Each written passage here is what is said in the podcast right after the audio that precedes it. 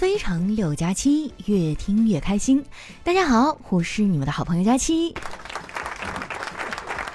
今天啊是正月十五元宵节，首先呢祝大家节日快乐，希望在新的一年里啊，我们都能像元宵一样白白胖胖、团团圆圆。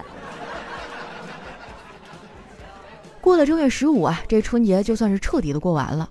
我发现啊，过年真的是一个囤货的好时机，尤其是像我们家这种辈分大的。就会收到很多拜年的礼品，不想囤都难。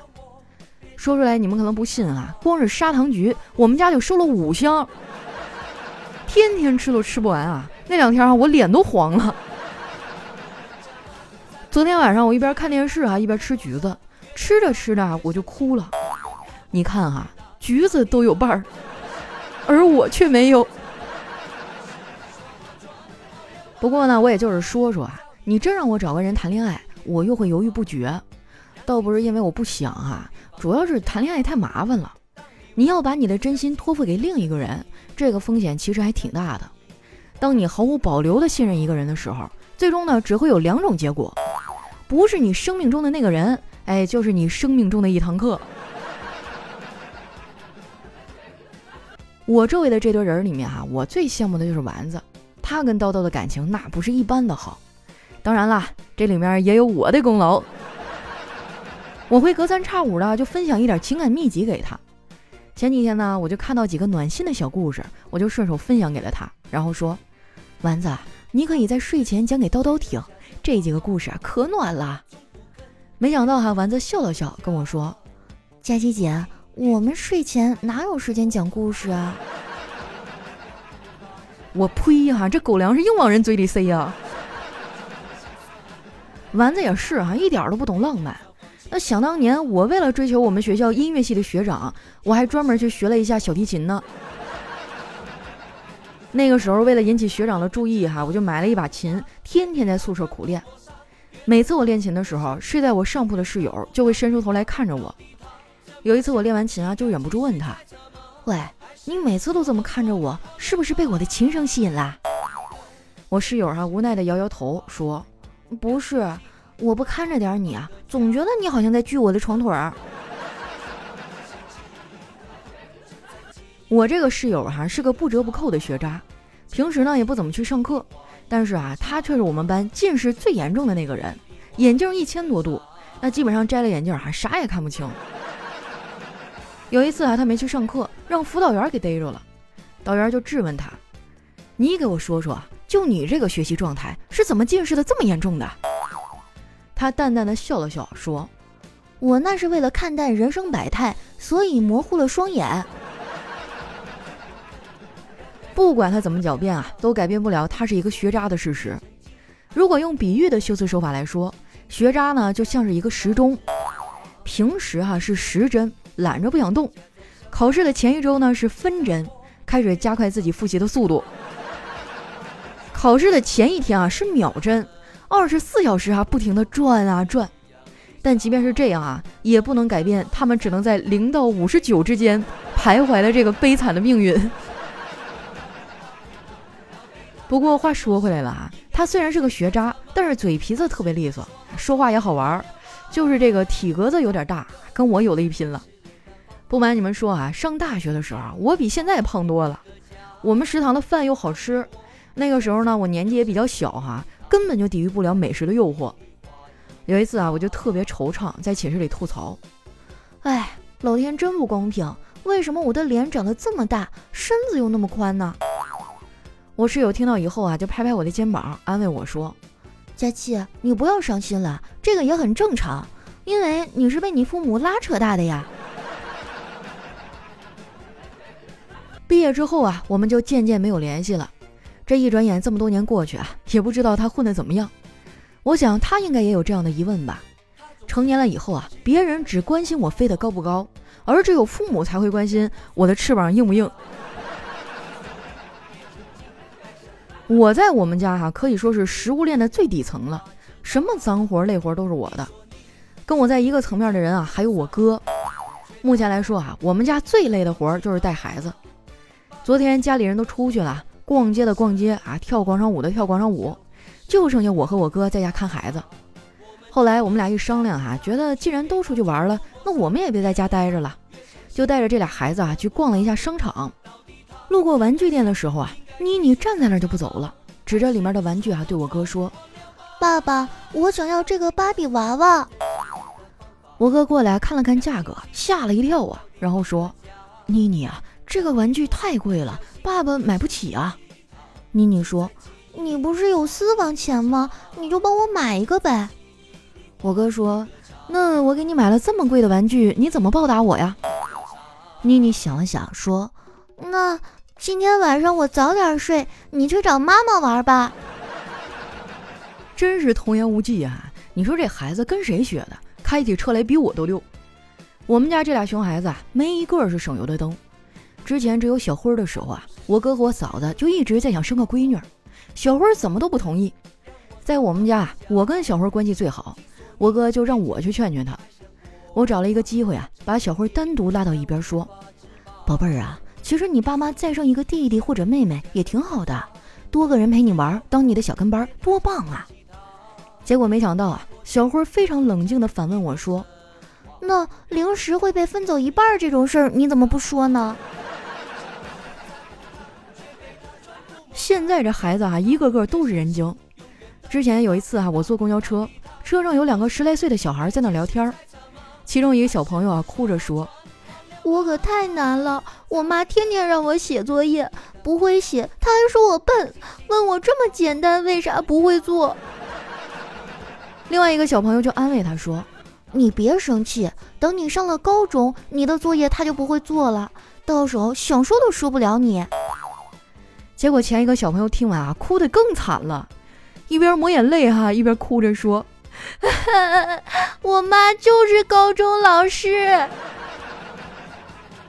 这孩子命也太苦了，我非常的理解他，因为我老姨也是老师，我上学的时候还在他那个班。真的是我干点啥事儿哈，他都跟我妈告状，所以我从小就不喜欢他。他是教英语的，我就连带着英语都不喜欢了。英语呢，可以说是我所有科目里啊最弱的一项，尤其是那个英语听力，根本就听不明白。我考试啊做英语听力题的时候，都是靠着学霸的翻页声，我才知道已经听到另外一页了。不过英语这玩意儿吧，跟别的科目还不一样。别的科啊，像数学啥的，生活中呢多少还能用上点儿。英语哈，我到现在二十六个字母都用不全，顶多买衣服的时候啊，用用 L 啊，啊 CL 啊，CCL 啊，连 S 都用不上。说到买衣服啊，前几天呢，我在淘宝上买了一件内衣，结果刚穿了一天，肩带就断了，这把我气的啊，就跟那店家沟通，说了一大堆不满意的话，店家就回复了我一句：“亲。”是不是因为你的胸太大了？哇！当时我那心情哈，立马就好了，我还给了对方一个五星好评。不是我肤浅哈，谁不爱听赞美呢？其实女孩子很容易满足。对我们来说啊，这一天要是能拍出一张满意的自拍照，那就是有意义的一天。那件内衣呢，我是用返利公众号买的。领了优惠券哈，加上返利什么的，算下来总共省了二十多块钱。如果说你也经常网购啊，那可以加一下我的返利公众号，名字呢叫常省，常是经常的常，省是省钱的省。你也可以直接搜索啊，丸子幺四九，丸子的字母全拼呢加上数字一百四十九，输入完之后啊，点击下面的搜一搜就能找到了。像什么淘宝、京东、拼多多、饿了么、美团都能用。后来我用省下来的钱给我爸又买了一条秋裤，眼看就要开春了，马上就能穿了。再过一阵子啊，如果你逛街的时候看到一个男人好好的走着路，突然双腿一颤，啊，莫名其妙的就开始走太空步了，或者还跳起了霹雳舞，走几下呢还突然来一个小跳步，哎，你就甚至想给他配个乐哈，摩擦摩擦，那是魔鬼的步伐。你也不用惊讶，他一定是秋裤夹着腿毛了。别问我怎么知道的，因为我爸就经历过这个事儿。那秋裤还是我给他买的呢。我记得是前年春天啊，我给我爸买了一条秋裤。然后那天呢，我们全家去参加我嫂子公司啊组织的运动会。我嫂子啊参加的是百米短跑大赛，啊那天报名参赛的人特别多，她一路过关斩将啊，冲到了决赛。但是在决赛的战场呢，我嫂子怂了，好几次都想退赛。我哥劝了半天啊，他才肯上场。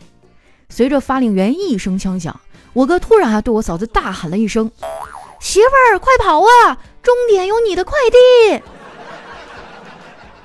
没想到听到这个啊，我嫂子就像离弦的箭一样，嗖的一声，飞快地跑向了终点，哈，最终取得了冠军。参加完运动会啊，嫂子带着我们在她公司转了转。他们公司啊，风景特别好，绿化面积很高。公司的正中央呢，有一个很漂亮的花坛，花坛上还立了个牌子，啊，上面写着“踏入花坛者罚款三元”。我嫂子啊，就笑着跟我们说：“这个花坛啊，可是个聚宝盆，看花坛的老大爷每天都向里面扔一个一块钱的硬币，然后每天都会有人被罚款三块钱。”这个世界哈，满满的都是套路，一不小心啊，就会被套进去。我最近呢在追一部电视剧，本来吧剧情一般，我都不打算继续看下去了。结果不经意间呢，发现里面有个男配角长得特别帅，但是再往下看啊就要付费了。为了能多看帅哥几眼啊，我平生第一次花了二十五块钱充了一个会员。但是我万万没有想到啊，我刚充完，他下一集就死了。好在那个视频平台上还有我正在追的一个选秀节目。哎，这会员也算没白充。一般情况下啊，我是不爱看选秀节目的，但是那个节目太逗了，我就特别爱看啊。他们放出来的海选视频，可以说是群魔乱舞，还逗得人哈哈大笑。给我印象最深的是有一个选手一上来啊就连着翻了十个后空翻，评委都让他给翻晕了，就赶紧叫住他说：“你好，这位选手，我们这儿呢是音乐比赛，不是武术比赛，你翻这么多跟头干嘛呀？”那个选手啊，又翻了一个后空翻，然后立定哈说：“呃，因为我这个是翻唱。”我觉得这哥们儿哈谐音梗说的太棒了，还唱什么歌啊？你去参加脱口秀大会吧。不过不管怎么说呀，他们的精神是值得我们学习的，不甘平庸，追逐梦想。其实呢，我也有梦想，我的梦想很简单，那就是人生苦短，再来一碗。高高挂，姥姥在坚持贴窗花胡同里面冒鼻涕干儿，顽皮筋弹出过家家，妈妈的缝纫机转呐。哎呀，我觉得这首歌啊，歌词真的好亲切，叫做《关于年味的记忆》，张一晨唱的，是我前几天啊搜那个新春歌单的时候无意当中发现的。我一看，嚯，评论还没有多少，赶紧趁着火之前占个座哈。这种宝藏歌曲早晚有一天会火的。很多人都在说啊，现在年味儿越来越淡了。其实换个角度想想啊，那是因为我们的生活水平提高了呀。以前啊，可能一年到头啊，只有过年的时候才能吃点大鱼大肉啊，买身新衣服。但是现在哈，咱不说天天吃吧，那隔三差五整一顿，是不是也还行？所以说哈，我们的生活是越来越幸福的，啊，至于说年味儿哈，不是说年味儿淡了，而是说过年啊，开心的不是咱们这一辈人了。那接下来哈，伴随着这首关于年味儿的记忆哈，咱们来分享一下上期的留言。想要参与互动的朋友呢，可以关注我的新浪微博和公众微信，搜索主播佳期。首先这位听众呢叫蜜露，他说还有两天就要过生日了。希望今年可以和佳琪姐一起脱单，实在不行，嗯，就我一个脱单也行。你这你是要让我把你拉黑的节奏啊？说好的情比金坚呢？说好的一起接受考验呢？就这么把我扔下了？下面呢叫九七八零五，他说用零点五倍速啊听佳期，还以为你喝醉了呢。哎呀，别人都是两倍速听哈，你用零点五倍，真爱了哈！我就知道你舍不得我。下一位呢叫小猪猪，他说：“佳期啊，我是从疫情期间呢开始听你的声音，一开始哈以为你是一个五大三粗的大老娘们儿，后来呢在好奇心的驱使下搜了一下你的抖音号，哇哦，真的是长相与声音不匹配啊！没想到吧？” 就我觉得我长得还行，我我真的是声音很成熟的那一类哈。我十几岁的时候声音就像三十多，所以我希望等我五十多岁的时候还保持现在的声音就行了。下一位呢叫雨桐爱佳期，他说：“佳期姐，悄悄告诉你，我们学校那食堂每次去打菜，食堂阿姨的手总会很抖，我也不知道为什么。巧了，我们上学时候食堂阿姨的手也老抖，同款阿姨呀。嗯，说到我大学的食堂啊，那时候我们有一窗口专门卖牛筋面，特别好吃。”然后我那会儿我就比较胖嘛，能吃。每次的时候我就跟阿姨说：“阿姨，能不能多给我加五毛钱的肉酱？”阿姨还挺好的，就真的给我加了。后来我都毕业好几年了哈，回去的时候阿姨见到我还认识我呢。哎呀，你回来啦！这不是那个原来总加五毛钱肉酱那小胖丫头吗？真的很亲切啊。来看一下我们的下一位呢，叫请稍等一秒。他说：“佳琪啊，听你说段子时间也有些长了，但是我只是默默的潜水，可是我心里好压抑，我想找个人说说。前段时间呢，我相亲认识的女孩，我看到她的第一眼就知道我喜欢她，然后呢，我就追求她，送东西、送花等等。然而这两天，她告诉我她有喜欢的人了，还要谈婚论嫁了，我觉得好伤心，真的。尤其是看到她朋友圈满是笑容的照片时，为什么给了我希望，又给了我绝望呢？”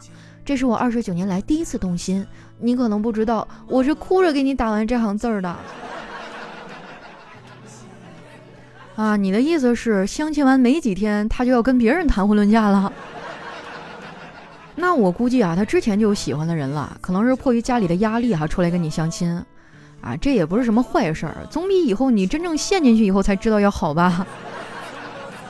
感情这个事儿真的不能强求啊！我掐指一算，二零二一年你还会遇到一个让你心动的姑娘，那个才是你真正的缘分啊！你相信我，等你遇到的时候，记得过来还愿啊！下一位呢，叫宾克斯的酒徒，他说：“佳琪啊，赵英俊走了，据说是长期熬夜造成的肝癌，咱可得多注意啊！早睡早起，身体好。虽然可能人间不值得，但活得够久，终究会见到世间的美好啊！当然了。”这话由我这个十二点以后给你留言的人说，好像也不是让人很信服哈。说实话，我最近这两个月还真的就没怎么熬夜，然后我发现自己的精神状态和皮肤啊都变好了很多。以前吧，我就是那种特别能熬的人，觉得年轻没事儿。但是经过这个新年哈，我觉得生命真的很脆弱。嗯，可能接下来一年我应该不会再那么去拼工作了吧？我会抽出点时间出去看看啊。做一点我以前想做但是没有做的事儿，我可不希望某一天啊，我万一真的遇到点什么意外，嘎嘣一下是吧？然后回想我这一生啊，通通都是在加班中度过，都是在不停的挣钱还房贷，那这一辈子不白活了吗？下面呢叫王班长的小祖宗，他说年轻的一个特征啊，就是爱撞南墙。十七八岁时啊，是非要把墙撞破的那种，撞得肝肠寸断、血肉模糊也不会在乎。二十岁呢，就不会一直拼命撞了，可能会给自己设定一个期限，过了这个时间再撞不开，那我就换条路走别处。二十四五岁还是不服输的，不过呢，也只是试探性的撞几下。嗯，这堵墙蛮厚的，算了，走了。可能到了三十多岁啊，我会试着坐在南墙旁边晒会太阳，然后回家，又或者不知道从哪天开始，再也看不到南墙了。哎呀，为什么觉得有点伤感呢？这是一个段子吗？居然让我觉得心里有点发酸。